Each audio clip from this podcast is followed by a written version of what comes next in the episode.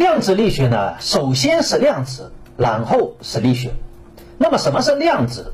其实严格来说，什么是量子这个问题并没有标准答案，因为这个问题看似简单，但是可以从很多方面来解释。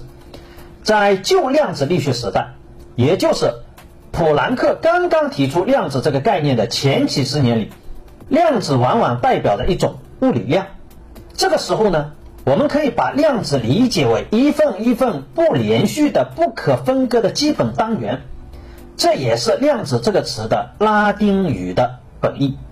特别要指出的是呢，这里的量子并不是指的某一种实际粒子。比如我们知道的实际粒子有原子、电子、质子等等，但量子呢，仅仅是个虚的概念，除非某一些特定场合把它和具体的名词结合起来，才会代表特定的某种粒子。比如说光量子，也就是光子，它指的就是光的基本能量单元。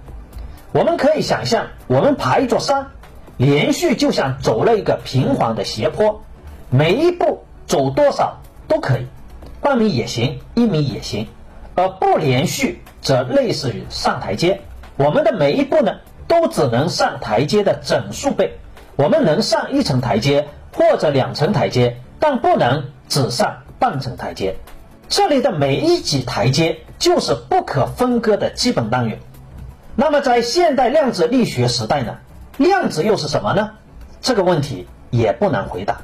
我们今天的量子力学，更多把量子一词呢，表示为一种性质，比如不确定性、波动性、叠加态等等这一种包含量子效应的性质，甚至也可以直接理解为就是波粒二象性，而这也是量子世界的根本特性。所谓波粒二象性，是一九二四年底。德布罗意在爱因斯坦光量子假说的基础上提出的物质波假说。德布罗意认为呢，既然是波的光是粒子，那么粒子也可以是波，比如电子就可以是波。因此呢，和光一样，一切物质都具有波粒二象性。知道了量子，我们再来看看什么是力学。量子又和力学有什么关系？其实这里的力学主要是表示物体的某一种运动，而不一定就是某个实实在在的力。虽然也会涉及到强力、弱力、电子力，但是称其为量子力学，更多还是为了区别于经典力学中那些传统的运动方式，而且能够称为力学的学科。一般都是有严格的数学方程，而且精确的研究内容。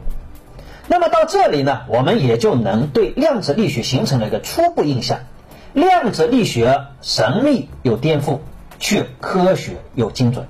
矛盾但依然遵循着一定的逻辑。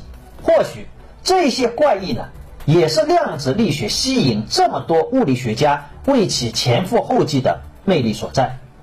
这里是。更新未来，洞察根本，创新未来。